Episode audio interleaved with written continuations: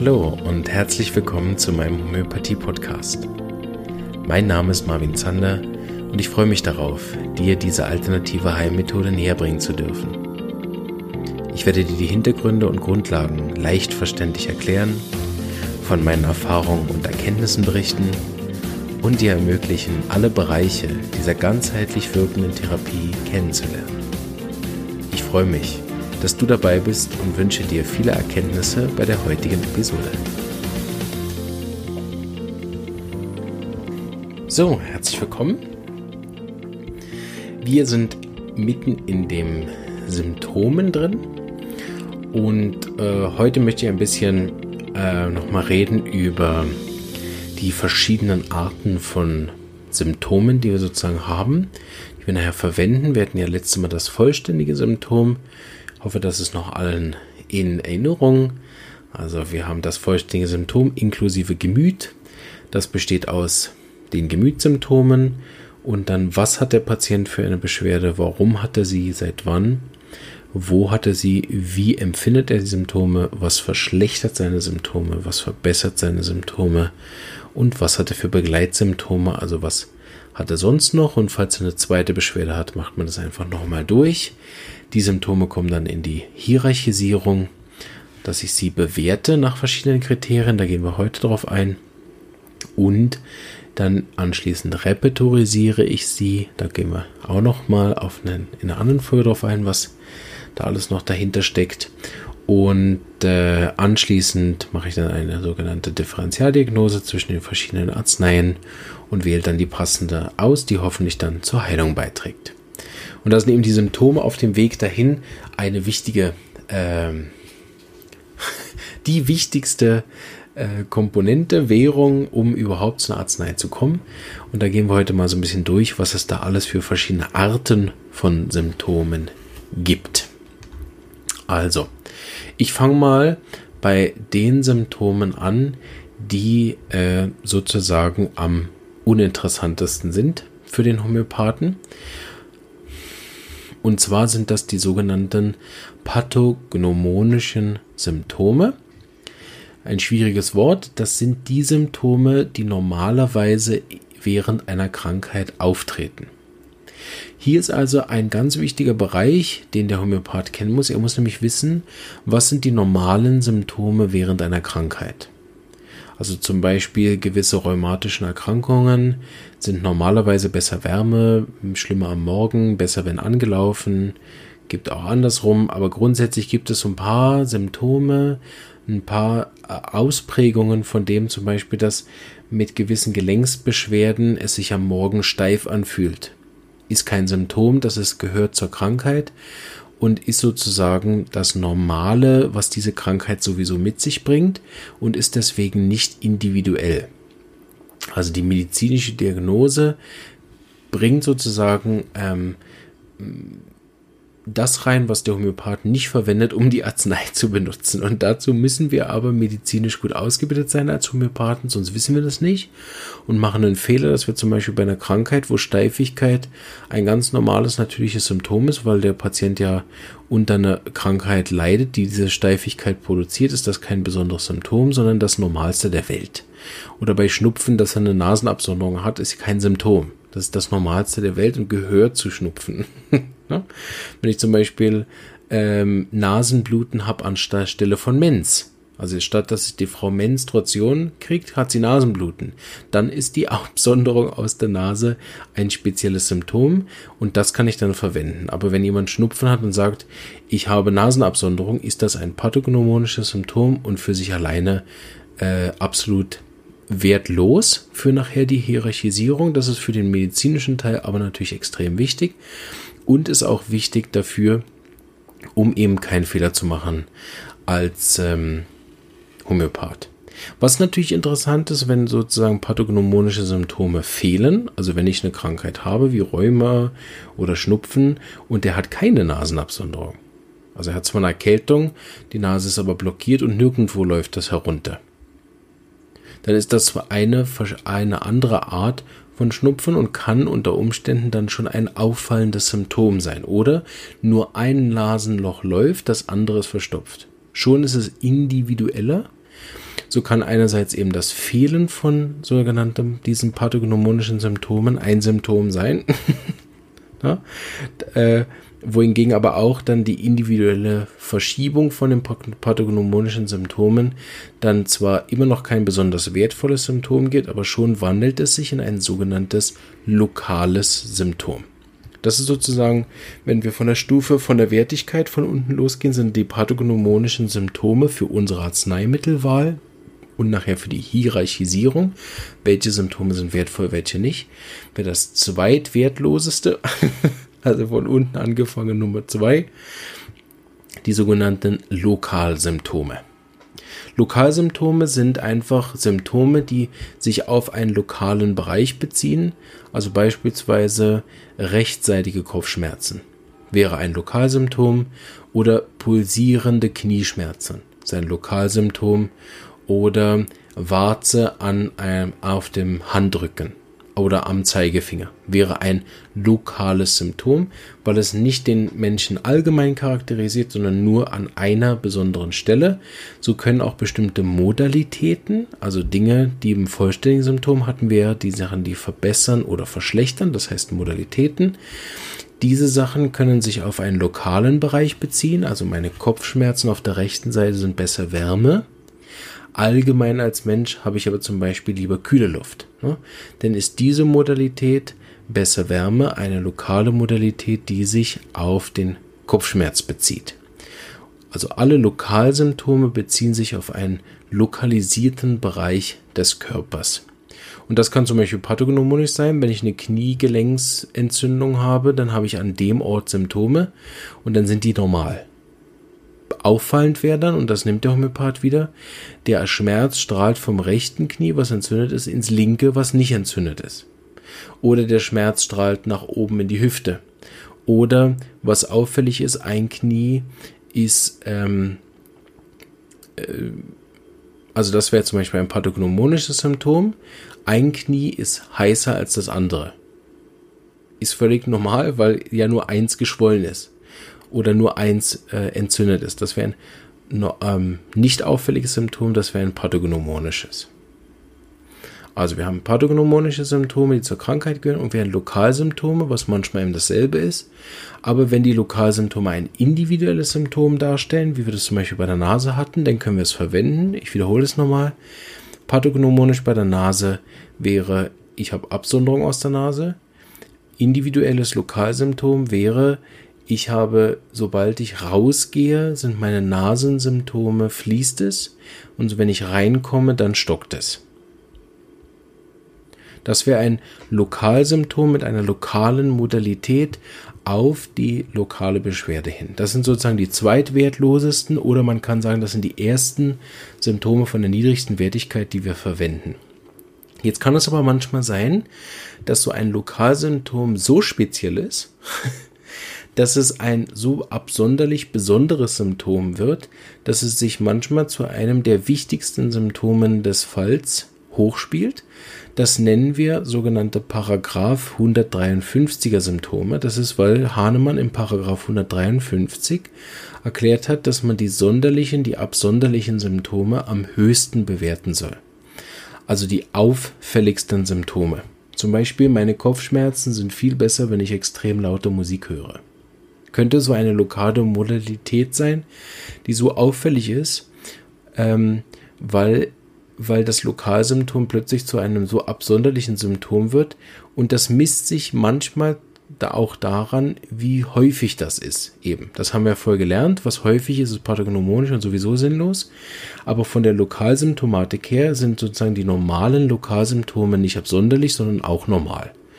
Also, wenn der Schnupfen drin besser ist als draußen oder draußen besser als drin, ist das erstmal nur ein Lokalsymptom.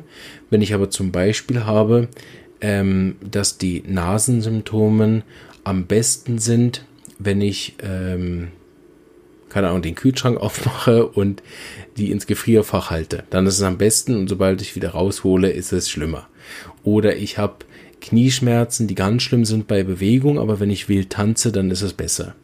Oder ich habe enorme Bauchschmerzen und die sind am besten, wenn ich äh, auf dem äh, Bauch liege und noch was drunter liege, dass ich ganz, ganz festen Druck auf den Bauch habe und so weiter. Also es gibt so gewisse Symptome, die unter Umständen zu einem ganz, ganz wichtigen Symptom werden und dann plötzlich in der Hierarchisierung wieder ganz nach oben wandern.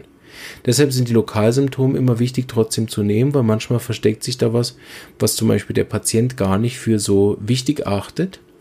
Ähm, aber äh, dann für den Homöopathen plötzlich sehr wichtig ist. Zum Beispiel, ich hatte ein Heuschnupfensymptom, dass ich Heuschnupfensymptome nur hatte während des Regens. Das ist ein auffälliges Symptom, weil die meisten Hände ja besser, sobald es äh, länger regnet, sind alle Pollen sozusagen aus der Luft raus und die Luft ist gereinigt und dann sind die Beschwerden besser.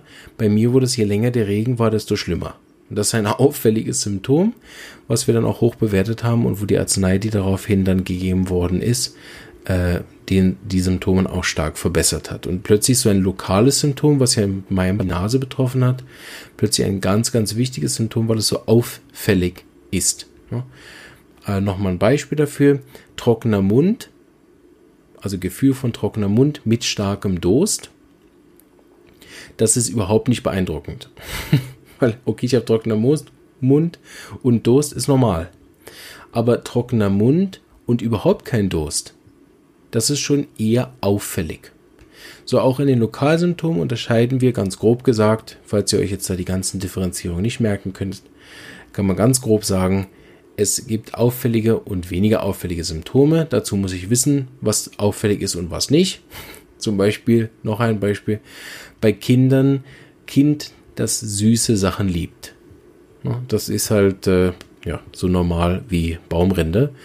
Ähm, ein Kind, was Glacé Abneigung zum Eisessen hat, will keine Süßigkeiten. Das ist auffällig. Das ist allerdings kein Lokalsymptom, da kommen wir jetzt gleich zum nächsten, nämlich die sogenannten allgemeinen Symptome. Aber ich hoffe, die äh, Lokalsymptome, die sind so ungefähr klar, dass wir das eben noch unterscheiden für die Homöopathie. Wie ungewöhnlich sind die Symptome, weil dann werden sie individueller und charakterisieren den Menschen deutlicher und helfen uns sozusagen eine Unterscheidung zu machen von den Kommen, von den gewöhnlichen, von den normalen oder von den pathognomonischen Symptomen, weil da müssen wir weit von weg, die dürfen wir nicht verwenden, weil sie nicht den individuellen Zustand des Patienten charakterisieren. Also, als nächstes in der Hierarchisierung, und das sind dann schon sehr, sehr wichtige Symptome, sind die sogenannten Allgemeinsymptomen. Und das heißt einfach, das sind die Symptome, die den Menschen im Allgemeinen charakterisieren. Und da gibt es allgemeine Symptome, die zum Körper gehören. Es gibt auch allgemeine Symptome, die zum Gemüt gehören. Wir gehen von der Wertigkeit immer noch von unten heraus. Ähm und das sind allgemeine Symptome vom Körper. Das wissen wir aus der Folge von Ich und Mein, sonst die nochmal anhören wenn ihr das nicht mehr vor Augen habt. Aber die allgemeinen Symptome, die den Körper betreffen, sind weniger wertvoll als die allgemeinen Symptome, die das Gemüt betreffen, weil wir ja mit der Homöopathie möglichst weit innen im Menschen arbeiten wollen. Und deshalb sind die Symptome, die den Körper betreffen, ja weniger wertvoll, weil sie das Mein betreffen und nicht das Ich, wo aus unserer Sicht ja die Krankheit beginnt. Trotzdem sind das schon sehr wichtige Symptome, Einerseits sind sie sehr wichtig für, für unsere Art der Arbeit, weil wir die leichter sammeln können. Meistens weiß der Patient über seine allgemeinen Symptome fast am besten Bescheid. Die Lokalsymptome sind immer recht schwierig. Vor allem die lokalen Modalitäten, ob da jetzt Wärme oder Kälte für seine Nase besser ist, das wissen die meisten nicht. So geht uns das eh verloren, ist aber nicht so schlimm, weil die eh weniger wertvoll sind. Wenn uns dann aber Allgemeinsymptome nachher vom Gemüt abhanden kommen sind, weil der Patient sich nicht gut erklären oder beobachten kann, dann helfen uns manchmal die Allgemeinsymptome vom Körper, den Fall voranzubringen und Klarheit zu bekommen. Dazu gehören zum Beispiel alle allgemeinen Modalitäten. Wir hatten ja vorher lokale Modalitäten, aber die allgemeinen Modalitäten sind zum Beispiel, welche Tageszeit fühle ich mich am besten? Also ich bin ein Morgenmensch oder ein Nachtmensch ähm, oder äh, allgemein bin ich besser Wärme oder Kälte, allgemein fühle ich mich besser nach dem Essen oder schlimmer nach dem Essen, besser nach der Verdauung, schlimmer nach der Verdauung und so weiter. Zu all dem gehören dann Temperatur dazu, Wettereinflüsse, die Tageszeit, die Seitenbezug auch, wenn der allgemein ist. Also allgemein habe ich alle meine Beschwerden auf der rechten Seite, ist natürlich viel hochwertiger, als wenn ich einfach Knieschmerzen rechts habe. Knieschmerzen rechts wäre lokal, aber alle meine Beschwerden, zum Beispiel meine rheumatischen oder Arthrose-Tendenz, habe ich nur auf der rechten Seite oder nur links ähm, oder nur auf der unteren Hälfte oder ich habe sie diagonal auftreten. Wenn ich wandernde Beschwerden habe zum Beispiel, dann ist das ein, was den allgemeinen körperlichen Bereich betrifft. Dann haben wir ganz viele Symptome rund ums Essen. Das sind zum Beispiel Unverträglichkeiten, Vorlieben, Abneigungen, weil sie den, den ganzen Menschen betreffen von der Ernährung her. Natürlich gibt es beim Essen auch äh, Lokalsymptome.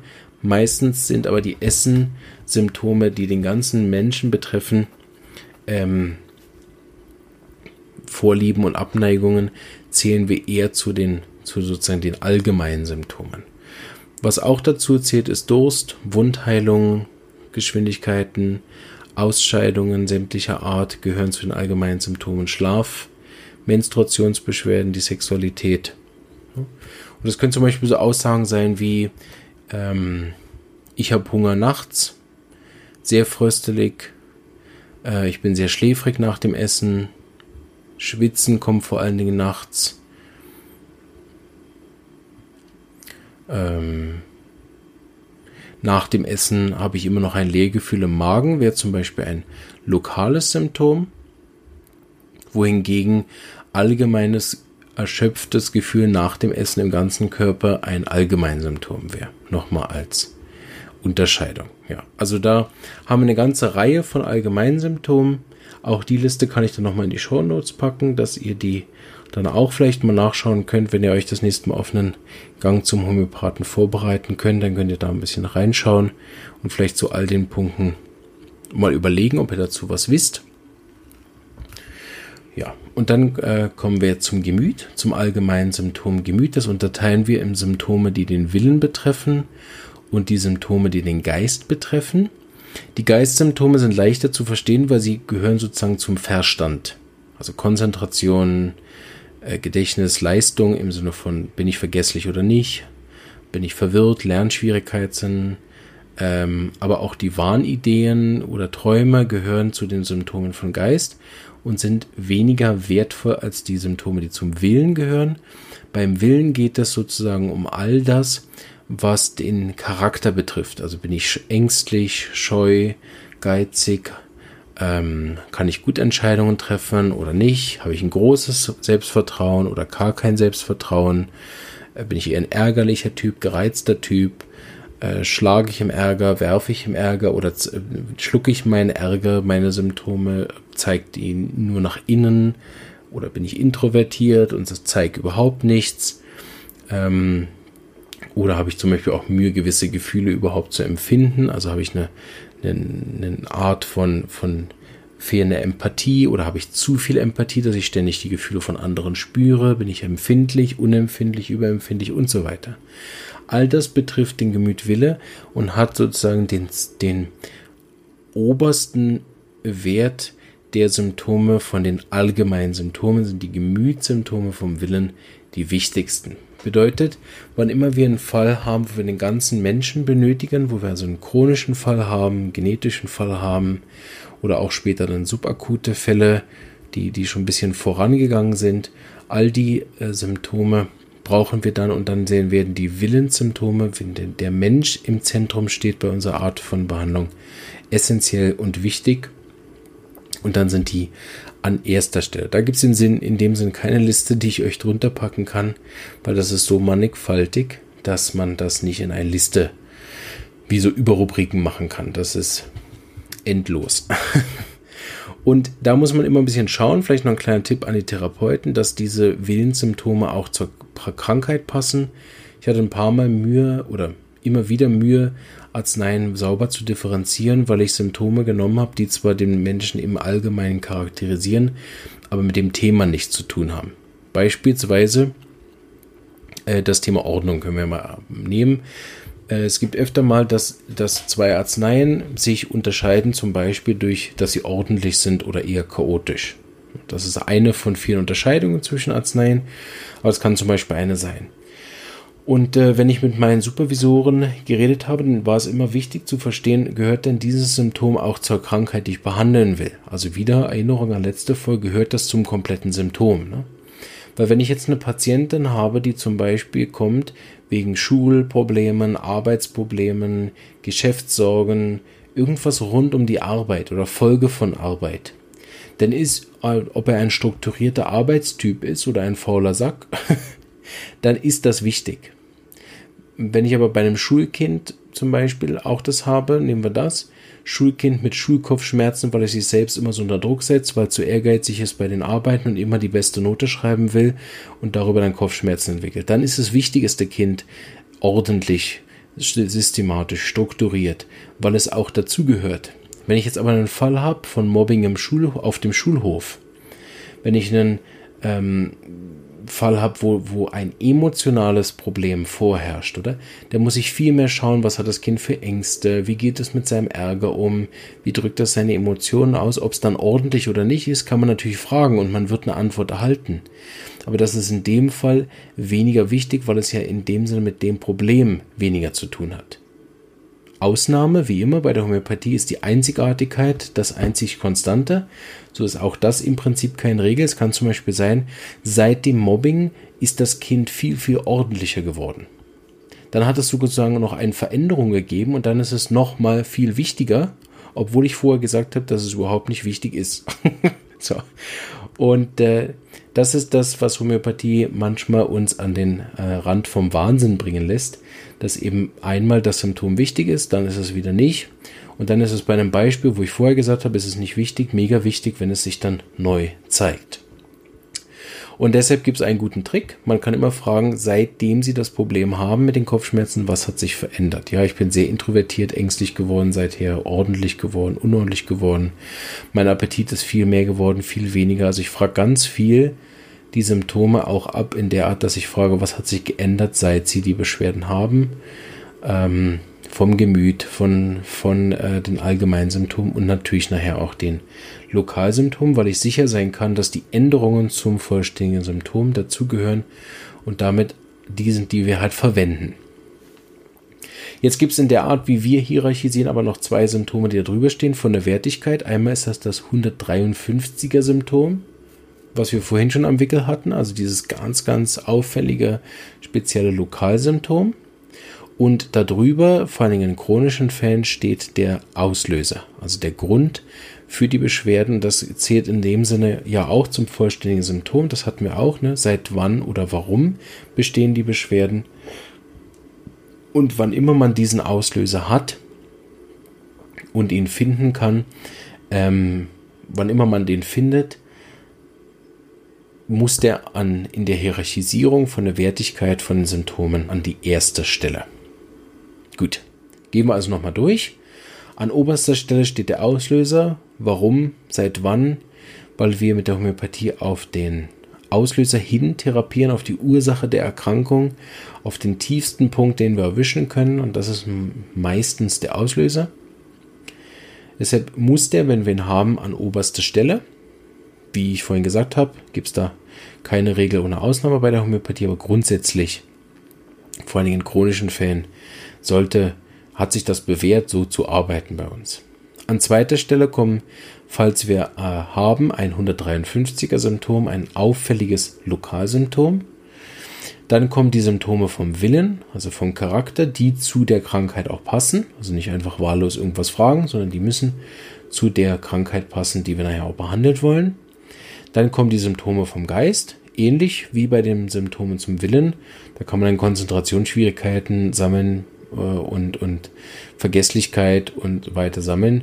Wenn das Hauptthema aber zum Beispiel eine aktuelle Scheidungssituation ist, wo die Emotionen hochkochen, dann sind solche Sachen eigentlich nur entscheidend, wenn sie sich stark geändert haben.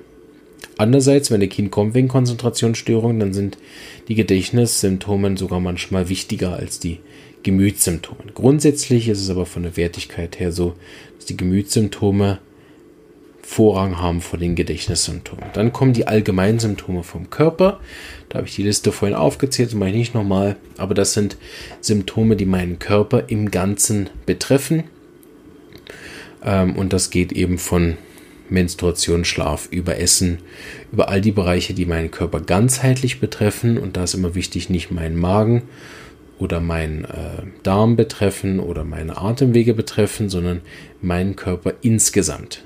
Das Wichtigste davon finde ich immer wieder sind die allgemeinen Modalitäten. Bin ich gerne draußen, drinnen, Winter, Sommer, äh, dunkel, hell, tags, nachts, morgens, Zeit, nach dem Essen, vor dem Essen, vor Mens, während Mens, nach Mens, vor dem Schlaf, während dem Schlaf, nach dem Sex, vor dem Sex und so weiter. Also ganz viele Modalitäten helfen da oft, die Arzneien vor allen Dingen am Schluss dann zu differenzieren, was sich bestimmte Arzneien zum Beispiel unterscheiden mit Wärme und Kälte.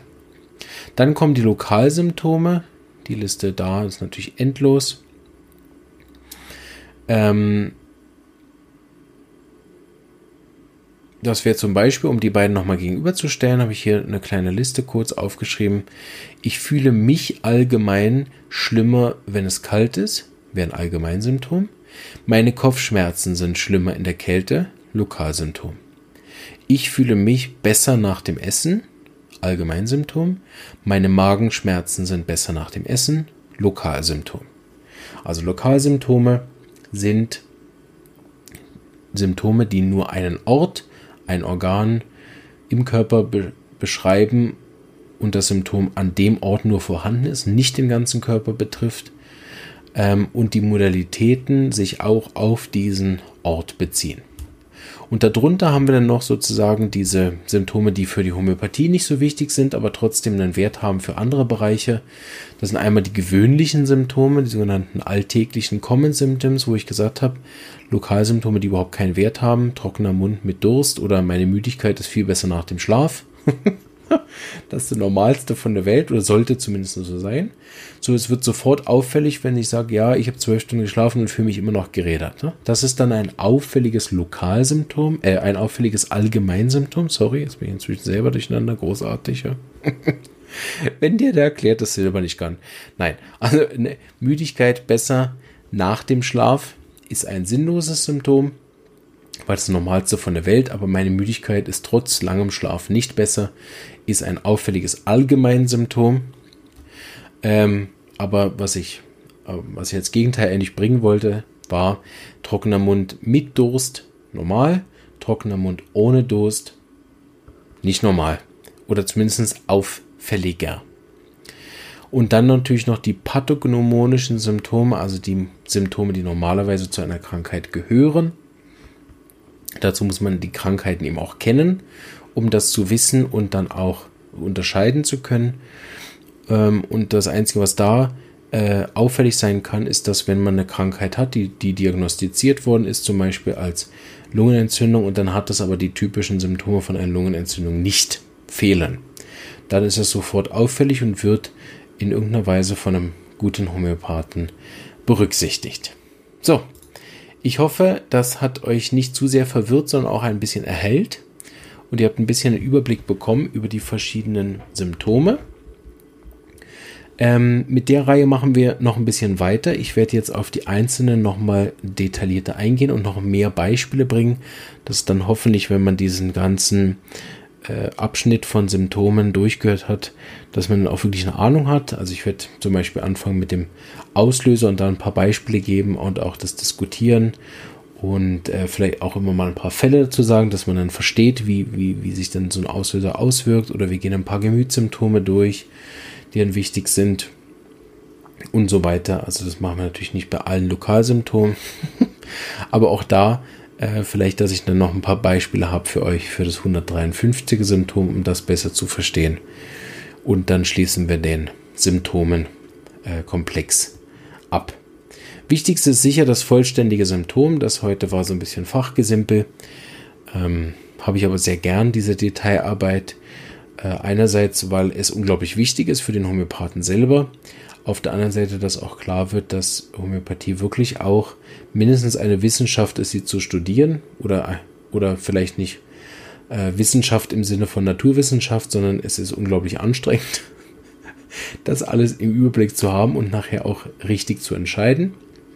Aber das ist genau der Teil, der eben auch an der Homöopathie so viel Spaß macht, weil kein Fall ist gleich, alle sind einzigartig und so ähm, ist auch jeder Fall neu herausfordernd und ich glaube, dass die Homöopathen auch alle so einen kleinen äh, masochistischen, masochistischen Anteil haben, äh, sich selbst gern quälen. Ich glaube sonst, äh, also wenn man nicht auf, auf, äh, auf diese ähm, schwierigen Zusammenhänge steht und jedes Mal eine neue Herausforderung haben will, ich glaube, dann ist man eben bei der Homöopathie grundsätzlich falsch. Gut. Ich hoffe, euch geht es sonst gut. Stellt doch Fragen. Ähm, vor allem in der Facebook-Gruppe. Dann äh, mache ich immer wieder Facebook Live-Videos äh, auch zu diesen Fragen und beantworte die in der Gruppe. Ihr könnt aber auch natürlich auch außerhalb Fragen stellen. Falls mich mal eine Frage von außerhalb äh, trifft, würde ich die dann ein bisschen sammeln und schauen, dass ich so eine Folge mache, wo ich sozusagen nur äh, Fragen beantworte, die sozusagen von außen gekommen sind. Bisher war es aber so, dass alle Fragen aus der Facebook-Gruppe selber gekommen sind und die habe ich dann da beantwortet, zumal das auch viele Fragen waren, die dann eher so den therapeutischen Bereich betraf und nicht so sehr die Fragen von den Patienten. Das kann entweder bedeuten, dass ich keine Patienten erreiche oder es so gut erkläre, dass äh, die Patienten keine Fragen mehr haben oder dass sie nach der zehnten Folge denken, ach du Scheiße. Äh, wenn ich da noch eine Frage stelle, nimmt er nochmal drei Folgen auf. Nein. Ähm, ja, also falls ihr Patient seid und Fragen habt, stellt mir doch auch gerne. Auch gern zu eurem individuellen Fall. Keine Sorge, die stelle ich dann nicht hier vor. Ähm, aber dann weiß ich auch so ein bisschen, wo da der Punkt liegt und kann dann eine allgemeine Folge dazu aufnehmen. Das merkt ja dann niemand außer euch. Oder, was jetzt auch ein paar Mal passiert ist, wenn ihr Patienten seid, kommt doch gerne auch als Interviewgast. Auch, auch äh, euch habe ich sehr gerne im Podcast, nicht nur die Profis, weil ähm, ich äh, erzähle es immer wieder gern jetzt müsst ihr die Geschichte, falls ihr schon kennt, nochmal ertragen. Den besten Homöopathie-Vortrag habe ich gehört von einem Bauer, der über Homöopathie bei Landwirtschaft erzählt hat. Und man hat ihm halt angemerkt, dass er weder Profi ist, noch Vortragsprofi, noch von Homöopathie irgendwas versteht. was überhaupt nicht schlimm war. Aber es war der beste Homöopathie-Vortrag, weil er halt erzählt hat aus, aus seiner also ohne das zu bewerten mit seiner Art, so eine richtige Bauerart, wie man sich das so vorstellt, hat er halt davon erzählt, wie genial er Homöopathie findet und was sich alles verbessert hat auf seinem Hof, seit er die Pflanzen mit Homöopathie behandelt. Und das fand ich erstens, äh, weil ich Homöopathie bei Pflanzen bis dahin auch irgendwie überhaupt nicht gehört hatte und überhaupt nicht auf dem Schirm hatte, fand ich das beeindruckend und mich hat er überzeugt. Also wo, wo der denn da stand und mit leuchtenden Augen erzählt hat, ja, und die Pflanzen, die haben viel mehr Früchte und viel gesünder und ich muss viel weniger Insektizid spritzen und das ist alles so, in meinen Worten, geil. So, wo ich dann da stand und dachte, das ist genau der beste Homöopathie-Vortrag, das mit unserem Gefachsimpel und pathognomonischen Symptomen und na, nach 20 Minuten haben alle abgeschaltet, weil sie denken, meine Güte, das kann sich ja kein Schwein merken, oder?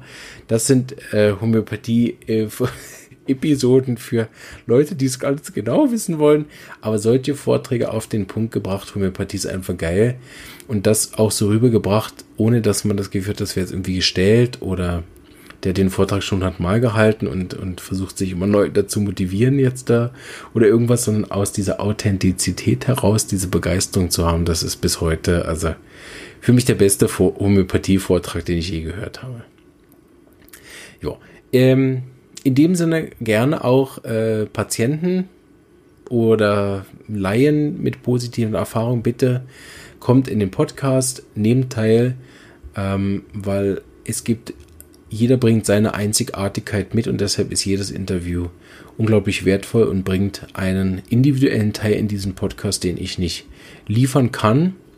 Ähm, und deshalb äh, ist der Podcast erst vollständig und beendet, wenn jeder von euch im Podcast war. Punkt. So. ich mache eine Warteliste. Tschüss.